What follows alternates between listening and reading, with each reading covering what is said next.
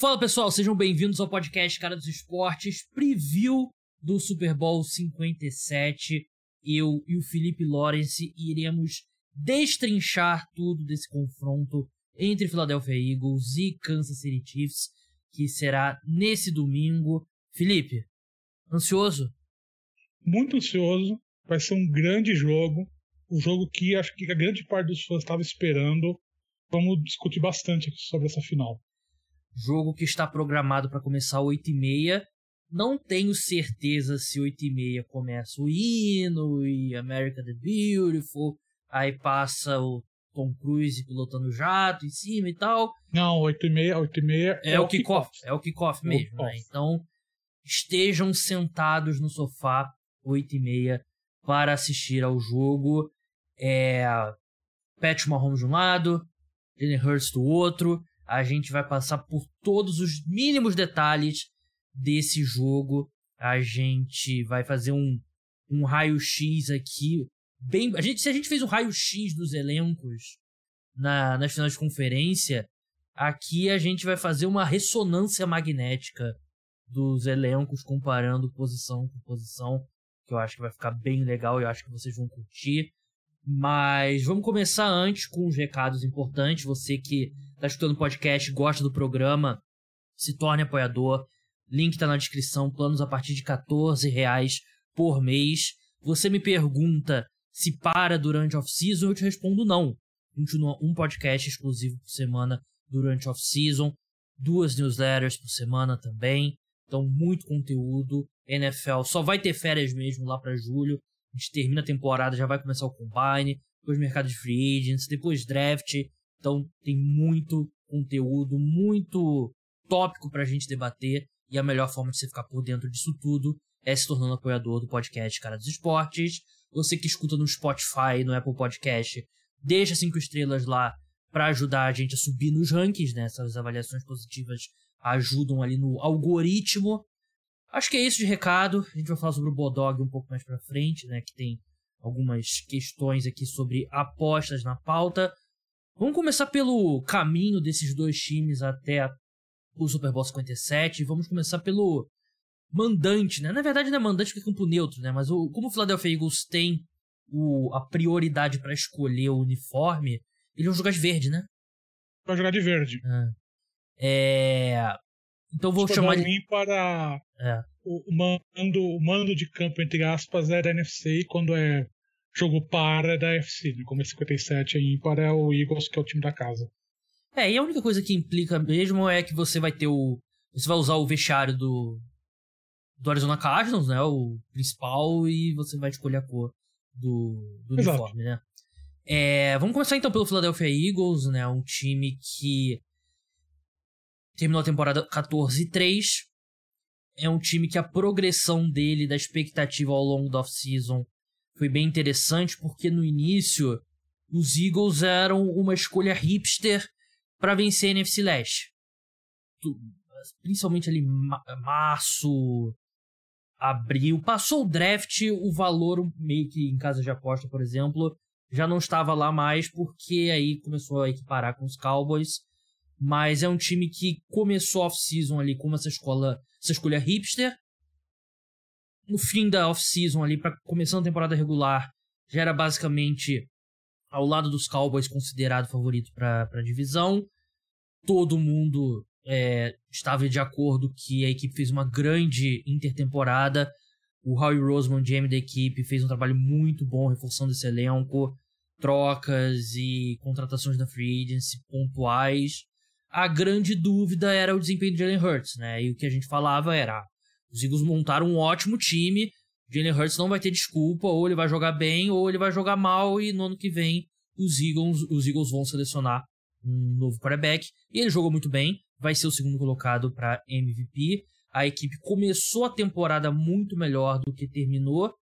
O time começou com uma, duas, três, quatro, cinco, seis, oito vitórias consecutivas nos oito primeiros jogos e terminou a temporada perdendo é, dois dos últimos três jogos. Coincidiu com a lesão do Jalen Hurts. E mesmo tiveram alguns jogos ali mais. É, que a equipe não jogou tão bem assim. Por exemplo, lembro contra o Chicago Bears. Você, Felipe, você atrelaria essa queda de rendimento no fim da temporada mesmo à saúde do Jalen Hurts? Ou você acha que tem mais que isso na equação? Eu acho que é um time que, óbvio, ele perdeu intensidade de jogo por conta do, da lesão né, do, do Jalen Hurts.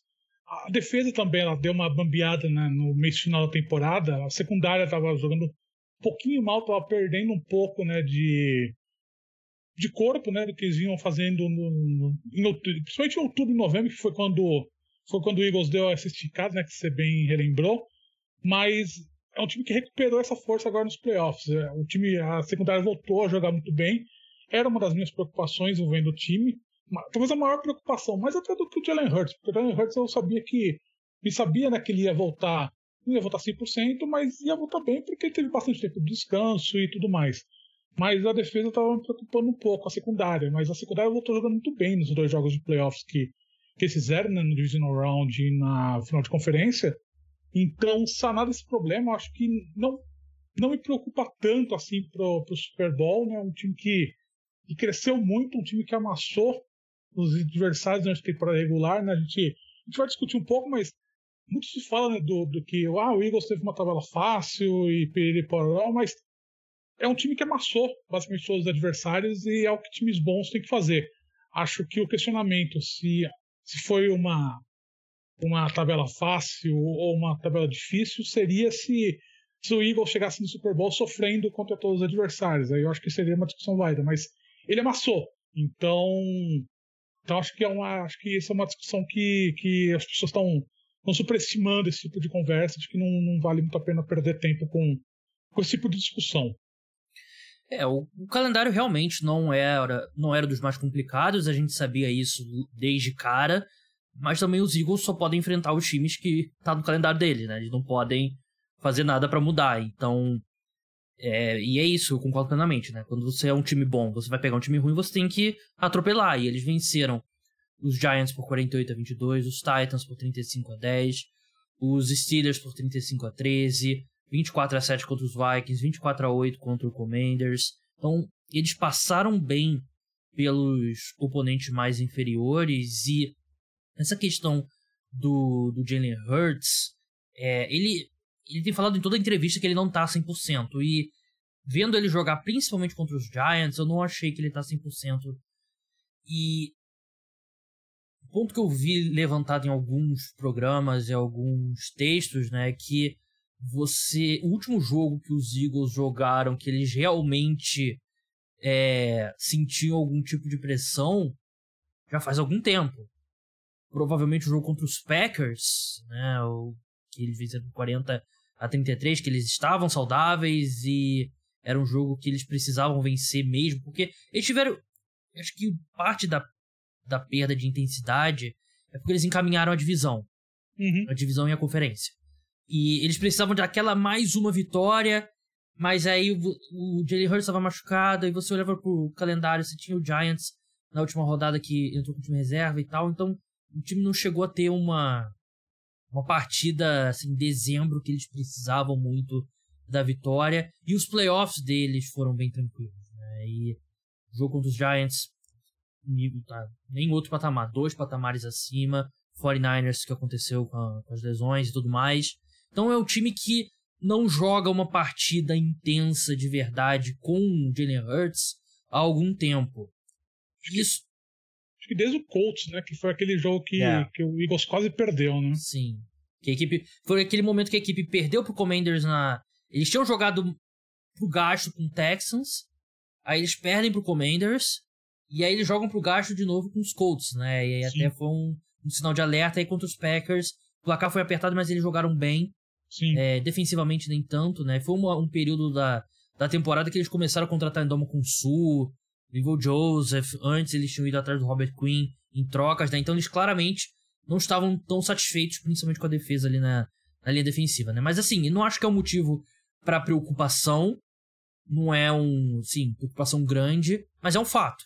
É, o time não joga uma partida completa com o Hurts, que, assim, um jogo competitivo do terceiro quarto já não joga há algum tempo, né? Mas, sim, o que importa é chegar no Super Bowl, né? O caminho não. Acho que nessa altura não, não importa tanto. Do lado do, do Kansas City Chiefs, a gente tem um time também que foi dominante na temporada regular. E eu acho que a desconfiança que a gente tem do Kansas City Chiefs em determinados momentos, isso acontece de vez em quando ali nos últimos dois, três anos. Eu acredito que é muito mais fruto de uma de uma expectativa absurda que a gente tem do Kansas City Chiefs com o Patrick Mahomes, né? A gente é meio que ah, não foi campeão vencendo os 17 jogos da temporada regular, decepção. Porque o Patrick Mahomes coloca uma barra lá em cima, né? Mas você olha, por exemplo, o time venceu 12 dos últimos 13 jogos. É um time que melhorou defensivamente, é um time que no ano que deveria ser de transição no ataque, ainda tá lá no topo ou perto do topo das principais métricas. Então, é, acho que em alguns momentos a gente pode dar uma hiperanalisada no, no Kansas City Chiefs, mas quando a gente se afasta um pouco, dá para ver o quão grande é essa equipe. É uma, uma defesa que melhorou bastante durante a temporada, né? Eu tava vendo. Como faz todo ano, né? Exatamente, mas esse ano acho que foi uma, foi uma evolução que, que surpreendeu. A gente falou no podcast da final de conferência que é um time que apostou em jogadores jovens, né? Porque você, naquela, naquela gestão de recursos que o time tem para gastar, ele decidiu: vamos gastar menos na defesa, vamos apostar em novatos. E os novatos começaram a crescer durante a temporada, começaram a entregar bastante coisa, né? Durante, durante a temporada. Eu tava vendo aqueles números de, de VOA da defesa. A defesa contra o passe do, do, do, do Chiefs nas, entre a semana 1 e 7 era a 27 da NFL. Entre as semanas 9 e até a final de conferência virou a nona. Então, assim, você teve uma evolução muito, muito grande dessa. Principalmente a defesa contra, contra, contra o passe, defesa contra a corrida manteve, manteve meio que uma estabilidade durante a temporada, mas a defesa contra o passe ela ganhou bastante corpo durante a temporada, ganhou, evoluiu bastante e é um dos pontos que, que explica bastante essa, essa evolução, né? essa, essa, essa dominância que o, que o Chiefs teve no, no, no final da temporada, principalmente naquele momento em que, em que, que, o, em que o ataque ele ainda não estava tão encaixado, em que o Patrick Mahomes ainda estava tentando é, ganhar um pouco de casamento com o grupo de wide receivers, o jogo corrido nunca entrou, né? ainda não entrou, então é um time que essa, essa, essa força da defesa, né, essa grande defesa do, do Chiefs, conseguiu tirar um pouco de pressão do ataque e explica bastante essa, essa evolução que o time teve nessa, nesses meses finais de temporada. Verdade. E foi uma decisão consciente, né? Você falou, né? De é, recursos. Você tem recursos limitados quando você tem um quarterback no, já na, na, renovação, né? E os Chiefs tomaram uma decisão consciente, né? O que eu venho falando aqui há algum tempo. E até saiu um número aí na, na última semana, acho que no mês passado até. Durante a temporada regular, Kansas City Chiefs foi o sétimo time que teve mais snaps de calor, né? Foram 3.721. 3.057 deles na defesa, né? Foi o terceiro time com mais snaps de calouros na, na defesa, né? E no ataque não foi tanto calouros, né? Porque a equipe trouxe o Juju Smith-Schuster, trouxe o Marcus Valdez-Scantling, trocou, trocou pelo Kader Stone, mas na defesa você olha aqui basicamente três titulares são calouros e outros que jogam snaps significativos. Então é um time que deu uma. Nos últimos dois anos, na verdade, deu uma realinhada no elenco. Que hoje na NFL, assim, a construção do elenco é, que você mais gostaria de ter. Primeiro é quarterback tipo Joe Burrow, Justin Herbert, como era o Patrick Mahomes lá atrás, jogando um nível absurdo ainda no contrato de calor. Não tem nada mais valioso nos esportes do que isso. No segundo é você ter um Patrick Mahomes ganhando 45 milhões de dólares por ano, você paga o Mahomes, você paga um contrato bom pro Travis Kelsey, pro Chris Jones, é, pro Joe Tooney, que eu acho que guarde talvez não seria a posição que você gostaria de investir, né, mas ele tem jogado muito bem. Você faz investimento alto no Orlando Brown, e o resto tudo jogador em contrato de calouro. E se você tem alguns caras ali jogando nível razoável, já eles já estão contribuindo, né? Direta e indiretamente. Mas eu acho que é um time que claramente teve uma, uma mudança. Eu acho que o, o Brad Veach, ele. A off-season dele acho que é um pouco ofuscada pela do Howie Roseman. Mas se eu tivesse que preencher uma, uma cédula aqui de executivo do ano, o Roseman seria o primeiro, mas o Brad Veach seria o segundo. Porque eu acho que esse, esse reposicionamento do elenco do Kansas City Chiefs funcionou muito bem, né? Tanto que, assim, posso falar por mim, né? Que eu esperava que seria um pouco ano de transição para os Chiefs. Então, exatamente isso. É um, um, ano que, que não se esperava né, que o time fosse tão forte. Assim, óbvio que com o Patrick Mahomes você, você não, não dá para descartar nunca, mas, mas é um time que estava apostando em novas peças no ataque, você é um time que estava apostando por essa renovação de defesa, e realmente você teve uma performance. Aliás, você teve também a, uma a perspectiva que a divisão ia ser mais competitiva, acabou não sendo, mas é. tinha essa perspectiva que a divisão e a AFC West ia ser mais competitiva, e o Chiefs acabou superando tudo isso e manteve a dominância dele na AFC, né? Então acho que isso mostra bastante o trabalho do Andy Reid, mostra bastante o trabalho do Brett Fitch como como montou o elenco e mostra também o trabalho do, dos coordenadores, né? Tanto do Art Binim no ataque quanto o Steve Spagnuolo no, na defesa. É um time que conseguiu realmente superar todas essas incertezas. Não era um time que a gente falava lá em agosto que era um grande favorito, né, para ganhar o título, mas chegou na final, conseguiu superar isso e chegou na final. Tava no grupo, né, ali do, acho que o Buffalo Bills era com... Era, é, era a escolha óbvia, né, é. do, do, da, entre os favoritos. Ele estava no grupo, mas não era o grande favorito. A gente não falava do Chiefs como o grande favorito para ganhar o Super Bowl, né? É, não era. Em retrospecto, tá, a gente estava errado. Mas, por exemplo, meu palpite era Los Angeles Chargers. Não? Era Chargers e Packers. Meu palpite para o Super Bowl tava vendo. É, meus palpites da. De repente, quando no podcast da off-season, volto e olho meus palpites da, diante da temporada começar, que realmente é muito bom. Última, antes da gente passar pro raio-x dos elencos, Felipe, é. Eu tenho que fazer essa pergunta porque os torcedores dos Bills. Primeiro, o torcedor dos Bills acho que se desligou completamente o conteúdo de NFL depois tá que da. nem o Aaron Rodgers, tá é, que nem o Aaron Rodgers numa sala escura. É, por quatro dias. É, mas se tiver algum escutando, devem ter vários frustrados pela forma como a temporada começou. Claro que foi uma pior das tragédias possíveis que poderia acontecer.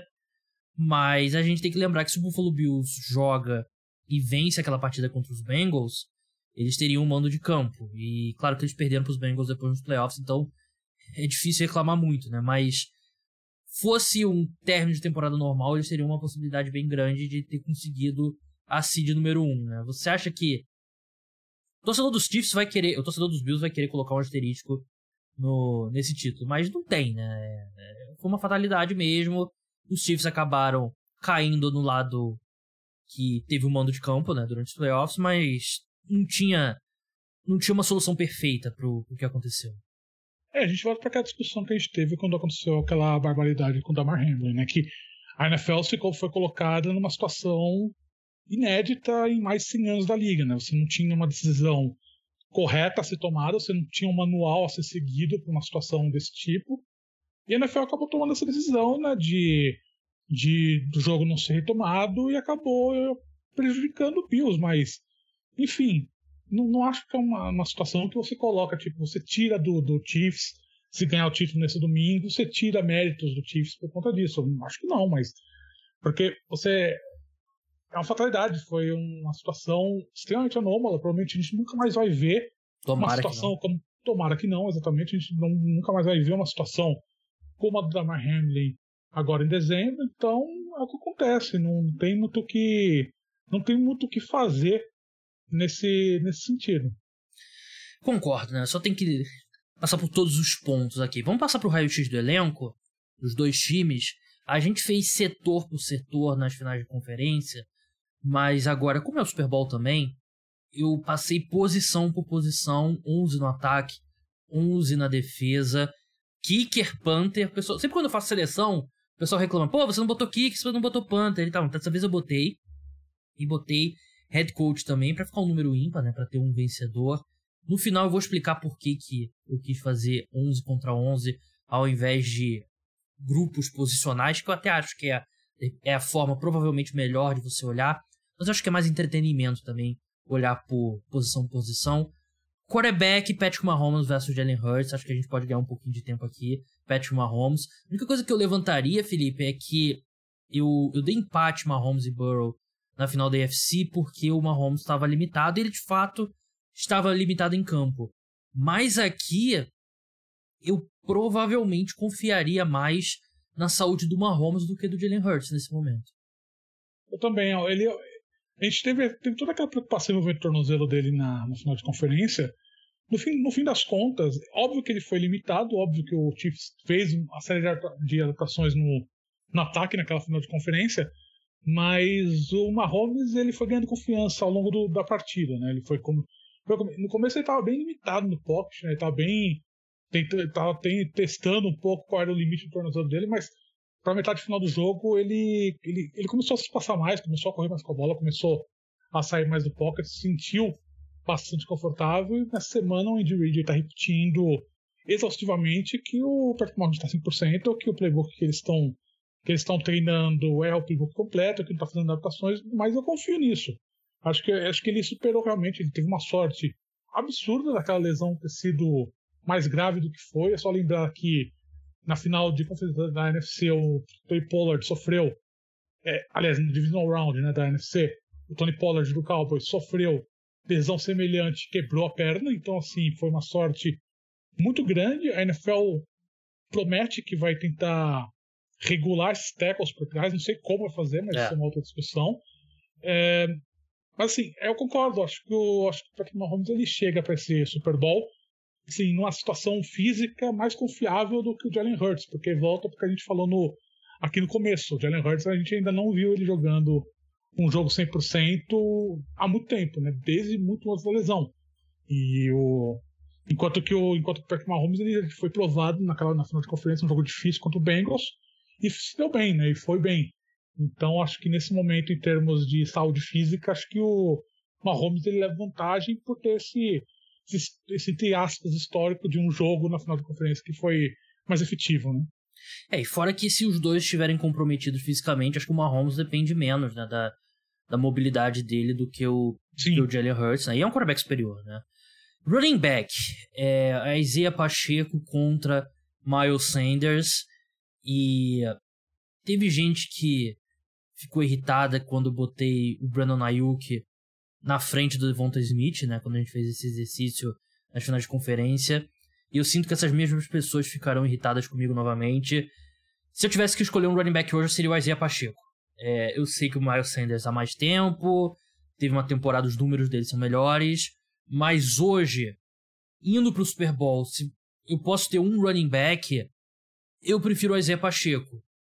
Para mim, ele parece mais explosivo nesse momento e melhor como recebedor do que o Miles Sanders. O Miles Sanders ele é parte daquele comitê ali, assim, usa, assim como é o Isaiah Pacheco, né? Vai ter até o Clyde edwards de volta.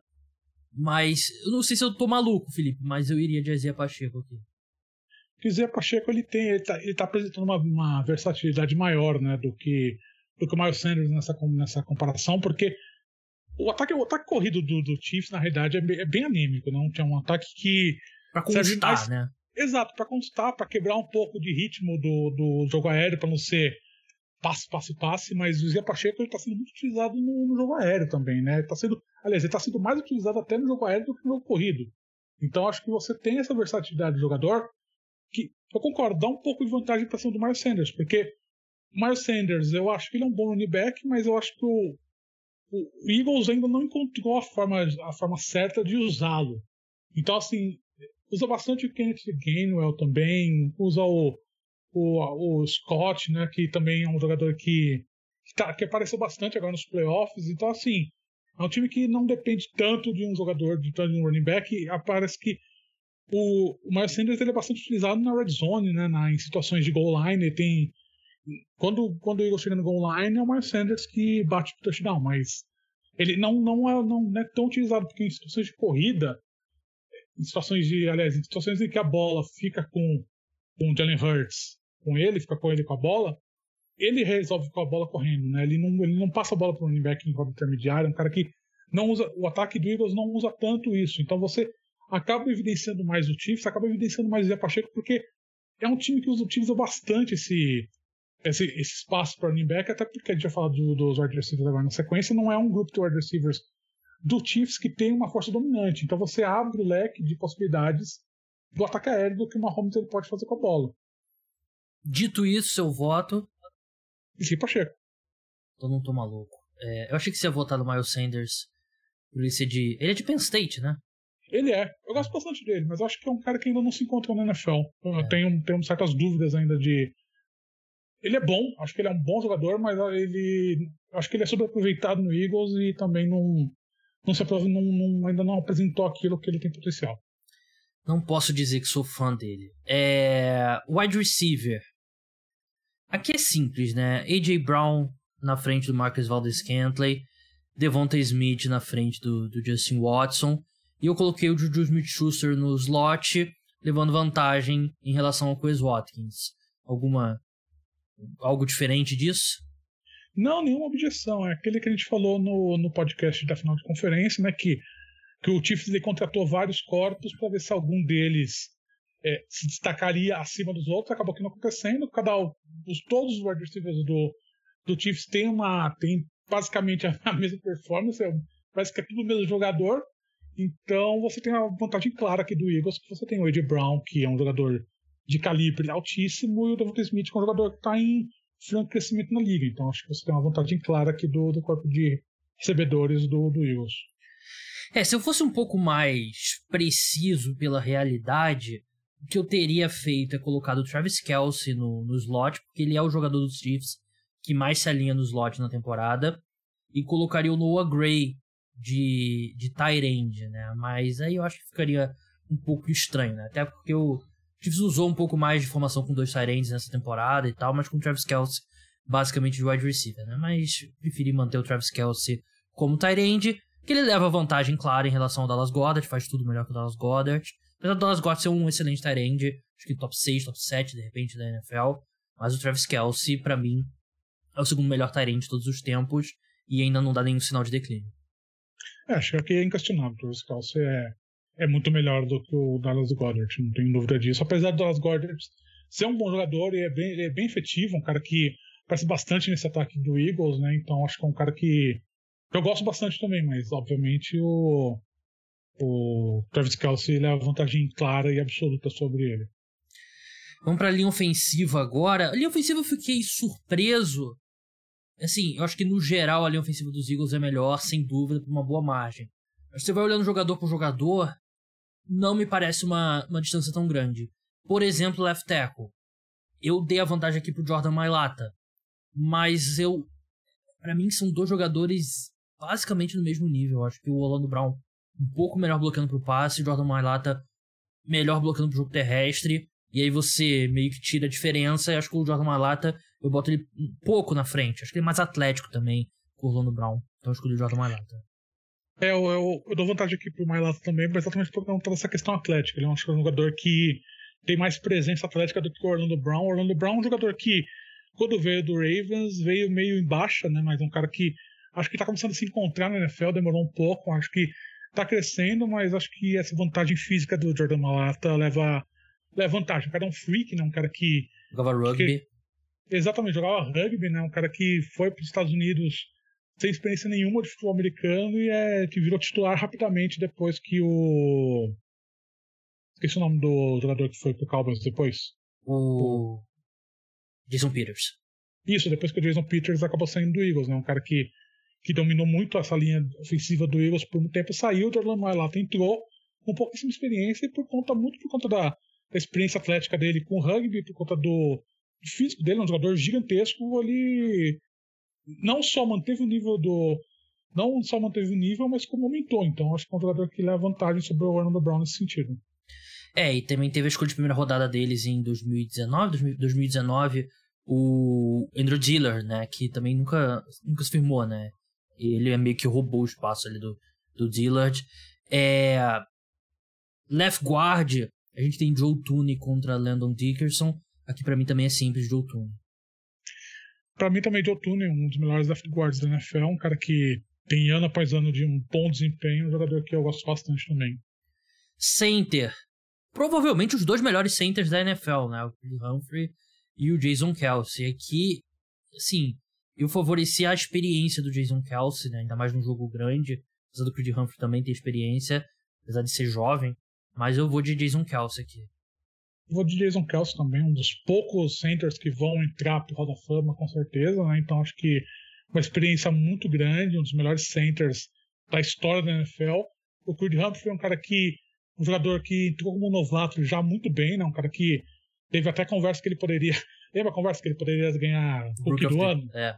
Sempre então, tem. Teve, é, então sempre tem, mas é um cara que jogou muito bem, ele, nas estatísticas avançadas ele ele estava muito, ele tava muito bem no ano de novato dele, né? um cara que deu uma deu uma equilibrada no, nesse patamar meio alto, mas aqui a vantagem do Jason Kelsey é exatamente pela experiência dele na, na posição.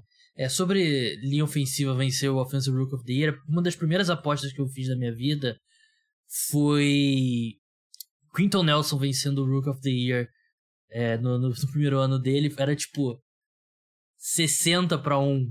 E chegou a cair ali, né? Ele, pô, jogou muito bem, né? Mas se o Quinton Nelson nunca ganhou, não ganhou o prêmio, o Zach Martin também não ganhou. É, então. Nunca vai ter um jogador de linha ofensiva que vai ganhar é, Jamais. é, Rook of the Year.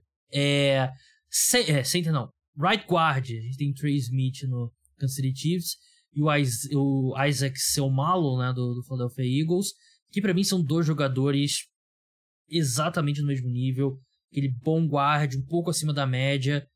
Eu vou de Trey Smith aqui é um confronto bem equilibrado aqui. Eu gosto bastante do seu Malo. Acho que ele, ele, ele como right guard, ele tem, ele tem um bom trabalho de defesa, assim, de gente contra a corrida. Acho que ele, ele abre muito bem em corridas, então eu vou dar um pouquinho de vontade para ele aqui.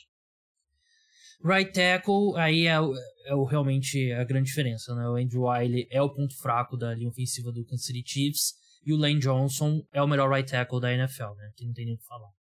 Exatamente, Lane Johnson é a grande vantagem. A grande questão é a saúde do Lane Johnson, né? um cara é. que vem sofrendo muito com lesões, um cara que sofreu lesão nessa, nessa, nessa temporada. Vamos torcer para que não aconteça nada durante esse jogo, porque de, o reserva dele não jogou bem durante, durante a temporada regular quando teve que entrar. Então acho que é uma, um ponto de atenção aqui pro, pro torcedor. É, o Lane Johnson sofreu, uma, se não me engano, uma ruptura num tendão do abdômen. Ele foi pro, pro sacrifício, né, no, durante os playoffs, e parece que reagravou a lesão mas uhum. vai jogar. Então, o que eu tava falando sobre avaliar no agregado versus titular por titular, que você pensa, a linha ofensiva dos Eagles é muito melhor que a dos Chiefs. E é melhor mesmo. Mas aqui, é mesmo nas posições que eu, eu acabei dando vantagem para dois jogadores dos Chiefs, você deu vantagem para é, quatro dos Eagles, né?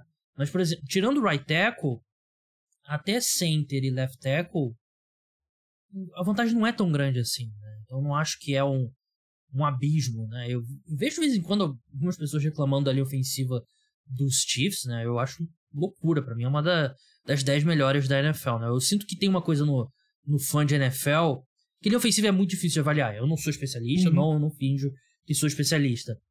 Mas é meio que ou a linha ofensiva é a linha ofensiva dos Eagles, é a linha ofensiva dos Cowboys em 2016, ou então a linha ofensiva é ruim. Não, não tem muita nuance nessa, nessa avaliação. Aqui, é de... não, aqui é não tem nuance porque é difícil, é exatamente difícil para avaliar, é, né? Então você, a gente não tem conhecimento técnico para fazer essa avaliação tão profunda de uhum. da linha ofensiva e quando, a, quando o desempenho é muito bom, fica evidente. Então é fácil você discernir quando o desempenho é bom e quando, quando é ruim de grupo, né? E no micro é mais difícil você fazer esse discernimento. Tem um cara no Twitter que produz bastante conteúdo sobre linha ofensiva, que ele é ótimo de seguir, só que agora tá me fugindo o nome. Ele é passa de todos esses jogadores de linha ofensiva. Sabe o que eu tô falando? Não sei, pelo menos não assim de cabeça. Enfim, fica aí. Qualquer dia desses eu tweeto lá a conta dele. É, defesa agora. Defensive tackle, Chris Jones, Fletcher Cox. Fletcher Cox, um grande defensive tackle no, no auge da carreira dele, mas já tá na reta final aqui, nem se compara. Chris Jones para mim, simples. Chris Jones muito melhor, vai receber votos de, de melhor de, jogador defensivo do ano, né? Fletcher Cox no auge, era um grande jogador, mas é exatamente o que você disse. É um jogador que já está no, no rastro final da, da carreira dele. Defensive tackle, o outro, né? Derek Nadi contra Javon Hargrave. Javon Hargrave, um dos melhores jogadores de interior de linha defensiva durante a temporada, não tem nem o que discutir. Me, se eu falar que não tem o que discutir e você achar que tem que discutir, me para, Felipe, senão eu vou passar direto. Não, Javon Hargrave também, é. um cara que foi evoluindo bastante. É, Ed Rusher pelo lado esquerdo, Ed Rusher, pra quem não sabe, né, é aquele defensive end do esquema 4-3, o outside linebacker do esquema 3-4, né, o cara que fica mais aberto ali na linha de scrimmage no lado da defesa, né, na linha defensiva, por isso que Ed é extremo, né, então por isso que edge rush é o termo mais correto. George Karlaftis versus Hassan Reddick, pelo amor de Deus, não tem nenhuma discussão. Do outro lado, Frank Clark versus Josh Sweat. Esse aqui eu acho até que a diferença é menor, mas eu ainda iria de Josh Sweat. É, Hassan Reddick e Josh Sweat, acho que são dois jogadores que foram uma dupla muito imponente né, durante, durante toda a temporada e a vantagem sobre, sobre o Karlaftis, que é um, que é um novato que cresceu durante a temporada, acho que é um cara que está com uma evolução boa, mas longe ainda de ser um jogador dominante, né? E o, e o Frank Clark é um jogador que aparece nos playoffs, né? um jogador que tem essa, essa pecha né, de ser um jogador de playoffs. Vamos ver se no Super Bowl ele, ele confirma isso. Mas você vai de Frank Clark? Eu vou de Frank Clark aqui. Deixa eu mudar aqui o seu placar, que eu tô notando o seu placar aqui também. É, linebacker, inside linebacker ali, principal, Nick Bolton, do Kansas City Chiefs, TJ Edwards, dos Eagles, que fez uma ótima temporada, mas o Nick Bolton, na minha opinião, é mais jogador. Nick Bolton é mais jogador também, é minha aposta aqui. É, ali de weak side linebacker, né, o Willie Gay nos Chiefs, Kazir White do Philadelphia Eagles, nenhum dos dois é, me agrada muito. Eu acabei votando no Willie Gay porque eu acho que ele é um pouquinho melhor é, cobrindo passe. Eu vou votar no Kaiser White. Eu acho que é um jogador. Eu gostava dele quando ele estava no Chargers. Acho que ele está fazendo um bom trabalho aqui no, no, Eagles em termos de consistência nesse side linebacker. É, cornerbacks. É, do lado esquerdo, Jalen Watson do lado dos Chiefs. Darius Slay do lado do Philadelphia Eagles. Aqui o Slay acho que não cabe nem. A gente pode até avançar aqui. Do outro lado, que eu acho que tem uma discussão, porque o Lajarius Need ele jogou a maior parte da temporada como, como slot. Aí no final do ano ele foi colocado para o lado direito e o Trent McDuffie foi para o slot e nos playoffs inverteu de volta. Então eu coloquei o Trent McDuffie como titular no lado direito e o Lajarius Need no slot. No lado direito, James Bradbury e Trent McDuffie. É, Bradbury aqui, né, Felipe? Sim, Bradbury.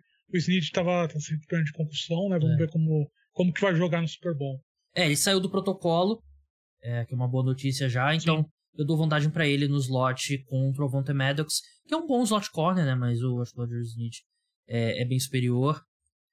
E safety, a gente tem Justin Reed contra o Chelsea Gardner Johnson, que também para mim é simples. Chelsea Gardner Johnson, primeira temporada dele em tempo integral como safety, foi muito bem, né? Exatamente, um jogador que foi trazido do Saints, mais uma daquelas aquisições do Howie Roseman, tá jogando muito bem, um cara que jogou totalmente como safety nessa temporada e parece que se encontrou na NFL, né? Free safety. Os dois times jogam muito com dois safeties ali no fundo do campo, não tem tanta distinção assim. Mas você tem o Juan Thornhill e o Marcus Epps. Acho que são. Os dois times são o titular mais fraco, provavelmente, né? nas duas equipes. Eu vou de, de Juan Thornhill, mas eu também, sinceramente, não, não tenho uma opinião forte aqui, não. É, eu acho que eu vou de Thornhill também. Eu gosto bastante dele. Ele, ele, ele fecha bastante rotas. Eu acho que é um cara que tem uma aproximação boa. Acho que. Mas em termos de comparação com o Marcos Epps, são basicamente dois jogadores equivalentes. Kickers. A gente tem Harrison Butker, do, Philadelphia, do Kansas City Chiefs, e do Jake Elliott, do Philadelphia Eagles. É, qual que você confia mais? Eu vou falar de Elliott. Acho que o Harrison Butker ele teve uns certos momentos durante a temporada que ele deu uma balançada. O Dick Elliott acho que teve um pouquinho mais de consistência aqui pro, pro meu gosto. Concordo. Eu, assim, eu nem antes de olhar em números, eu olhei pra cara de qualquer dos dois e pensei: se eu preciso de um chute para salvar o universo, eu iria de, de Jake Elliott. E acho que ele é mais confiável mesmo. Aliás, um número que não é bom, mas ainda assim eu vou compartilhar com vocês eu vi no. tava vendo pro Football Focus, né? As notas dos kickers, né? Porque eles dão nota pelo. dificuldade do chute, situação e tal. E dos kickers que tentaram pelo menos 22 chutes na temporada, Cairo Santos teve a pior nota entre eles. Eu não acho que é muito relevante, porque os times olham mais números mesmo, né? acertos e distância, mas me chamou a atenção, espero que o Caio tenha uma temporada melhor. Ele errou muito extra point, né? No, durante, a, durante a última temporada. Pegou alguns jogos de chuva, né? Mas foi um dado que me chamou a atenção negativamente quando eu tava olhando. Para encerrar, head coach Andy Reid, Nick Sirianni. Nick Sirianni vai ser o treinador do ano, provavelmente. Ele ou o Brian Dable. Mas o meu voto aqui é Andy Reid. meu aqui também é Andy Reid, né? Um dos maiores técnicos de todos os tempos, o cara que pode realmente se firmar no panteão né, dos grandes técnicos da NFL ganhando esse título. E que se ele está crescendo, eu acho que o Dable vai ganhar o técnico do ano. Ele está ganhando todos os prêmios. Né? Ele está ganhando todos os prêmios. Ele ganhou o prêmio da, do sindicato dos cronistas lá de que cobre futebol americano, que é basicamente a mesma base de votantes do é da Associated Press. Então acho que vai ganhar o The Table. Tô com essa sensação. Então, encerrando aqui, o meu placar final deu 13 a 12 em, em favor dos Chiefs. Do Felipe deu 13 a 12 em favor dos Eagles. Caraca. É, o meu objetivo aqui era. Acho que se você pegar setor por setor, o elenco dos Eagles é melhor. E é o elenco mais profundo, né? Quando você começa a olhar reservas aqui, o Philadelphia Eagles tá de mil a zero, né? O banco de reservas do, do Philadelphia Eagles é muito melhor. Mas eu acho que tem uma percepção de que o time do Philadelphia Eagles é muito superior, tá em outro patamar em relação do Kansas City Chiefs, que não eu é. não que eu não acho que é verdade.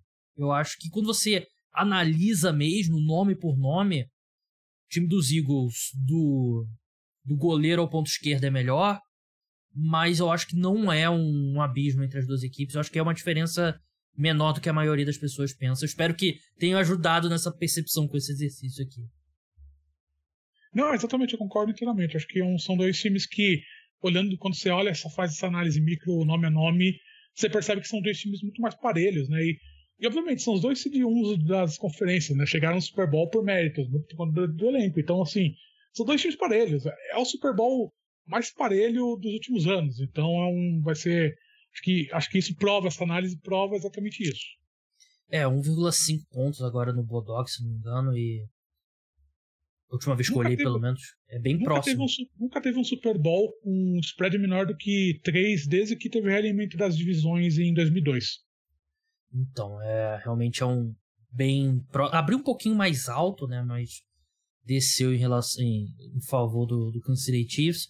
Mas vamos falar um pouco mais do jogo agora, né? Agora é confronto. Porque a gente comparou aqui, por exemplo, Travis Kelce e Dallas Goddard, mas eles não vão pisar em campo ao mesmo tempo, né? É um ataque de um time, defesa do outro, né? Começando aqui com o ataque do Kansas City Chiefs.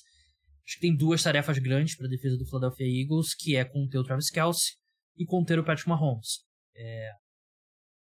Você quer manter o Patrick Mahomes no, dentro do pocket, não porque ele é um um risco gigantesco com as pernas, né? Mas a ele quando estende jogadas é muito perigoso. E o Travis Kelsey, é, acho que muita gente vai cair na tentação de falar, ah, o matchup com o Garner Johnson, ah, o matchup com o Avonte Maddox, ah, eles vão botar um cornerback, ah, o TJ Edwards fez uma temporada muito boa é, cobrindo passe. Não tem um jogador que você bota no Travis Kelsey. Eu acho que a gente. Eu, eu até expandi isso melhor na newsletter de terça-feira, acho que a gente vai ver uma situação que vai ter alguém ali pressionando o Travis Kelce na linha de scrimmage. Provavelmente o Volta Médicos quando for. Quando o Travis Kelce ali no slot. E aí vai ter uma situação que vai ter o Charles Gardner Johnson é, dobrando por cima. E toda vez que ele cortar na direção de dentro, o TJ Edwards vai estar tá olhando também para o Travis Kelce. Acho que a gente vai ter esses três caras ali primariamente, não, não vai ser marcação tripla é, homem a homem. Vai ser marcação, muita marcação de zona. E acho que o plano de jogo vai ser basicamente o que o Bengals fez no, no segundo tempo, né? O, com as lesões dos wide receivers durante a partida, os Bengals botaram todo mundo no Travis Kelce. E deu certo, ele teve três recepções. Contra os Eagles, se eles não tiverem as mesmas lesões durante o jogo, é, esses outros wide receivers vão ter que trabalhar. Mas eu acredito que a gente vai ver muito o Philadelphia Eagles contando que o, o James Bradbury e o Darius Slay vão conseguir segurar as pontas sem muita ajuda contra MVS, Justin Watson, Juju Smith-Schuster, Kadarius Stone, qualquer combinação de dois desses que tiverem em campo em determinado momento. Assim, a gente sempre fala, como parar Travis Kelce é boa sorte, né? Porque é. é. um jogador que tem uma vantagem física, tem uma inteligência de campo que realmente torna, torna é um problema para as defesas adversárias é, tentarem, tentarem parar o Travis Kelce. Acho que o trabalho de defesa do Eagles vai ser, além de você é, tentar parar o Travis Kelce do mesmo jeito que o Bengals fez, é tentar deixar o Patrick Mahomes o mais incomodado possível dentro do pocket. Você vai ter que, você vai ter que subir muito safety, você vai ter que deixar, vai ter que fazer muito, vai ter que tentar fechar os espaços que o Mahomes pode para sair do, do pocket, porque os linebackers do, Eagles, principalmente os interiores, é, acho que sim, são jogadores bons, mas não vejo jogadores com uma habilidade atlética tão grande assim. Então, se, se o Mahomes começar a sair do pocket, ele, tem uma, ele leva vantagem nessa questão atlética. Então, ele vai encontrar espaços, inevitavelmente.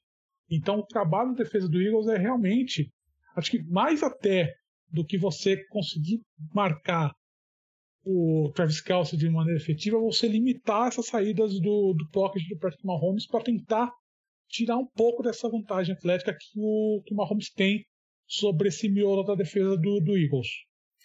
É, isso requer muita disciplina, né? Porque é uma linha uhum. defensiva que tem quatro jogadores com pelo menos 10 sacks na temporada. Então são caras acostumados a ir com tudo pro sack.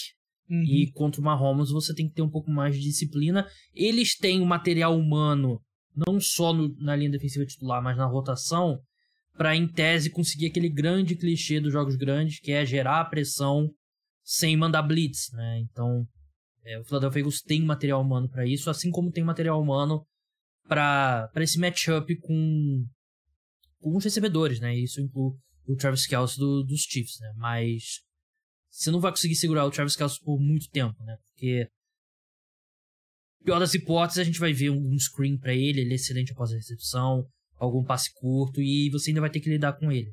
Não tem como tirar ele do jogo. A questão é, você não Sim, os Bengals perderam o jogo porque o MVS passou de 100 jardas, né? Você não pode deixar os outros caras também é, terem grandes jogos. Você não pode terminar a partida com o Juju Smith-Schuster com 9 recepções para 111 uhum. jardas, né? Não tem isso que não, não pode acontecer. Por isso que esse matchup do, dos cornerbacks, né, o Darius Slay e o James Bradbury, são, é a melhor dupla de cornerbacks da NFL, na minha opinião. Tem que segurar as pontas com os outros wide receivers que são menos qualificados, né? Invertendo o campo, agora pensando na defesa dos Chiefs contra esse ataque do, do Philadelphia Eagles, no papel os Eagles têm um, um matchup que pende muito a favor deles, que é o A.J. Brown e o Devonta Smith indo contra dois cornerbacks calouros, né? Indo contra o Jalen Watson e o Trent McDuffie, né? Que deve atuar no slot. Acredito que se o LaJaron Smith estiver 100% recuperado, é... a gente vai ver muito ele no A.J. Brown, mas apesar dele não mudar tanto de lado. Mas os Eagles vão sempre olhar ali. Você tem o Jalen Watson, cara, que tem jogado bem, mas ainda é um cornerback escolhido na sétima rodada. Então, teoricamente, o A.J. Brown e o Devonta Smith têm os matchups favoráveis para ter grandes jogos. A questão é como é que tá esse ombro do Jalen Hurts para explorar essa esse ponto fraco da defesa dos Chiefs, né? Que eu acho que não é nem um ponto fraco tão grande assim, porque a secundária tem jogado melhor no fim da temporada. Mas acho que se domingo de madrugada eu estiver falando da vitória dos Eagles, eu acho que a gente vai estar tá falando de grandes jogos do AJ Brown e do Devonta Smith. É, repito o que eu falei agora no, no, início do podcast, é que a secundária do, do Chiefs foi ganhando corpo nessa temporada, e nesses playoffs teve dois jogos contra dois times com recebedores de alto calibre, né? Então você sim, você teve eles estão preparados para enfrentar jogadores é, de alto nível. O problema é exatamente isso. Você tem Ed Brown e o Devonta Smith, que são dois jogadores de alto nível. Então, assim, a gente tem que ver como que vai ser esse trabalho da secundária para tentar é, conter esses dois jogadores ao mesmo tempo. Porque isso é uma coisa que, contra o Bengals, eles conseguiram fazer relativamente bem. Porque você tinha lá o Jamar Chase e o T. Higgins e você teve uma certa uma certa eficácia contra, contra esse ataque contra esse ataque aéreo do Bengals. Então acho que se você repetir um pouco o que, que o, o que o o que a defesa do que o Steve Spagnuolo repetiu o que fez na final de conferência, acho que você tem um caminho aí para tentar anular os dois, para tentar forçar um pouco o Jalen Hurts a correr com a bola, que aí eu acho que você expõe ele um pouco mais ao perigo em um jogo que é parelho, um jogo que é nervoso, porque Super Bowl. Sempre é nervoso, dificilmente a gente vai ver um Super Bowl de placar elástico, de que começa os dois times pontuando. Normalmente o primeiro quarto do Super Bowl é sempre bem tenso. Uhum. Então, assim, é, eu acho que se você conseguir é, forçar o Jalen Hurts a partir pro jogo, pro jogo que ele vinha fazendo bem durante o início da temporada, mas a gente ainda não sabe como ele tá agora, depois de todo esse tempo que ele não precisou ser testado, acho que é um caminho para a defesa do Chiefs. É, uma questão aqui é que o Chiefs gosta muito de usar o, os dois safeties no fundo do campo, né? o Justin Reed e o Juan Thornhill, mas contra os Eagles você tem pela frente provavelmente o melhor ataque terrestre da NFL, né? E é um time que eles estariam muito tranquilos e felizes se eles podem correr para correr 45 vezes para 220 jardas. Eles têm é, arsenal, tem um corpo de running backs profundo, tem o Johnny Hurts, um dos melhores quarterbacks correndo com a bola. Então você não pode tirar tanto assim o, o, a presença perto da linha de scrimmage, né? E se você bota mais gente ali perto da linha de scrimmage para conter esse jogo terrestre, aí você vai ter pelo menos um dos seus cornerbacks no 1 a 1 contra um AJ Brown, contra um Devonta Smith. Então é um, é um equilíbrio complicado. Eu gostaria de ver até o. Eu não queria ver os Chiefs tanto com a formação base em campo ali, sempre com os safety no fundo do campo, porque principalmente se os Eagles saírem na frente, eu acho que eles podem fazer um, um estrago muito grande com, com o jogo terrestre e não vou falar que não, porque a chave para vencer o jogo é estabelecer o jogo terrestre, porque a gente não tá em 1995. mas é, é, um ponto importante. Os, os Chiefs não podem. Assim, contra os Bengals, você pode colocar uma formação leve na mais leve perto da linha de scrimmage, porque eles não. Os Bengals, mesmo que tenham sucesso, eles não vão te destruir pelo chão como os Eagles têm capacidade de fazer. Então acho que é um equilíbrio. Assim, a minha confiança aqui é que o Steve Spagnuolo jogo grande ele sempre traz um bom plano de jogo, né? Sempre traz uma. Eu e o Felipe, que a gente torce pros Giants, a gente sabe no primeiro Super Bowl, né? Ele... Os Giants não vencem aquele Super Bowl sem o, sem o Spagnuolo.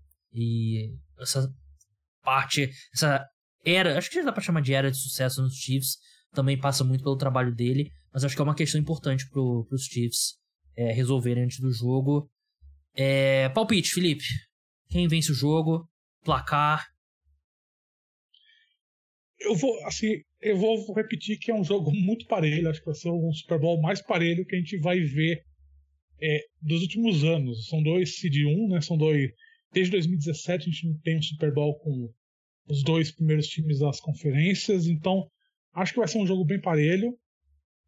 Hoje eu vou, vou dar vantagem pro, pro Eagles. Acho que o Eagles ganha esse jogo. Acho que é um time que que assim você teve você teve todas essas dúvidas sobre ah, uma agenda fraca etc mas acho que é um time muito forte acho que é um time que tem uma profundidade de elenco considerável um time que tem assim bons um time que foi criado foi montado para ganhar esse título então acho que se não ganhar esse título vai ser pode até que ser considerado meio que um fracasso porque vai fechar essa janela de, de, de oportunidade que o Eagles tem com o Jalen Hurts com um contrato de novato um time que tem muitos free agents na próxima temporada, é um time que vai ter uma situação de folha salarial meio, meio complicada, então acho que vai.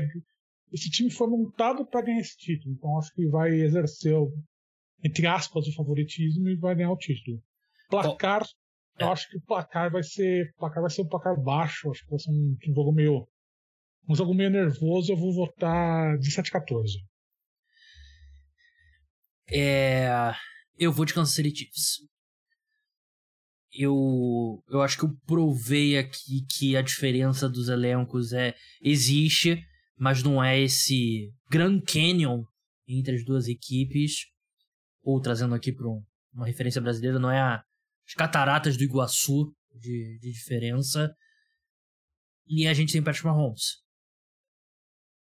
Acho que o Patrick Mahomes, de um lado, é, ele sempre tem um peso gigantesco. E o, eu não confio muito nesse momento do Jalen Hurts. Muito tempo já que eu não vejo ele jogar um jogo relevante por quatro quartos. E eu vou aqui de Kansas City Chiefs. Eu discordo quanto ao placar. Eu acho que vai ser um placar alto. Eu acho que vai ser um jogo com bastante ponto. E eu acho que vai ser 30 a 24 pro Kansas City Chiefs. aquela coisa ali, os Eagles no final vão ter uma campanha, mas não vão conseguir o, o touchdown. É, meu palpite para MVP é o Patrick Mahomes. Acho que é muito difícil não ser o quarterback. Qual que é o seu, Felipe? Vai ser o Jalen Hurts. Meu palpite aqui é o Jalen Hurts, porque é exatamente isso. É, é difícil você não ser não ser o quarterback, a não ser que você tenha alguma jogada defensiva muito importante, né? no ataque é quase impossível não ser o quarterback. Na defesa, só se faz uma defesa muito importante, tem uma atuação que, que realmente chama os olhos, mas acho, acho difícil.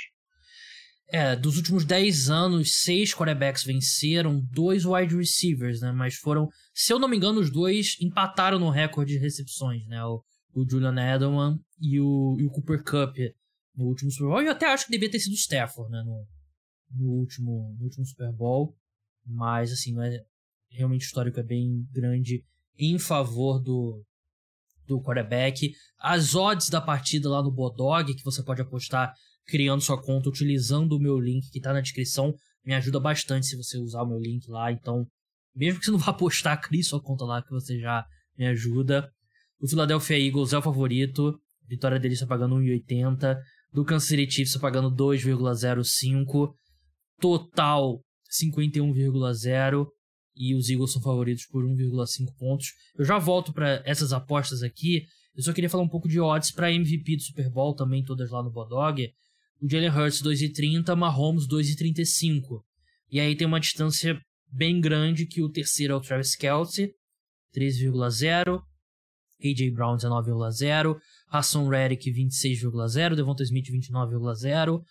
Miles Sanders 29,0, Chris Jones 46,0, Isaiah Pacheco 51,0, aí começam mais alguns ali é, odds bem altas. Algum número te chamou a atenção aqui, Felipe? Eu até achei interessante o Chris Jones, né? Porque de repente ele consegue dois sacks e meio e recupera um fumble, ou força um fumble, ou sei lá, o próprio recuperar o fumble mesmo, quem sabe desvia alguns passes da linha de scrimmage.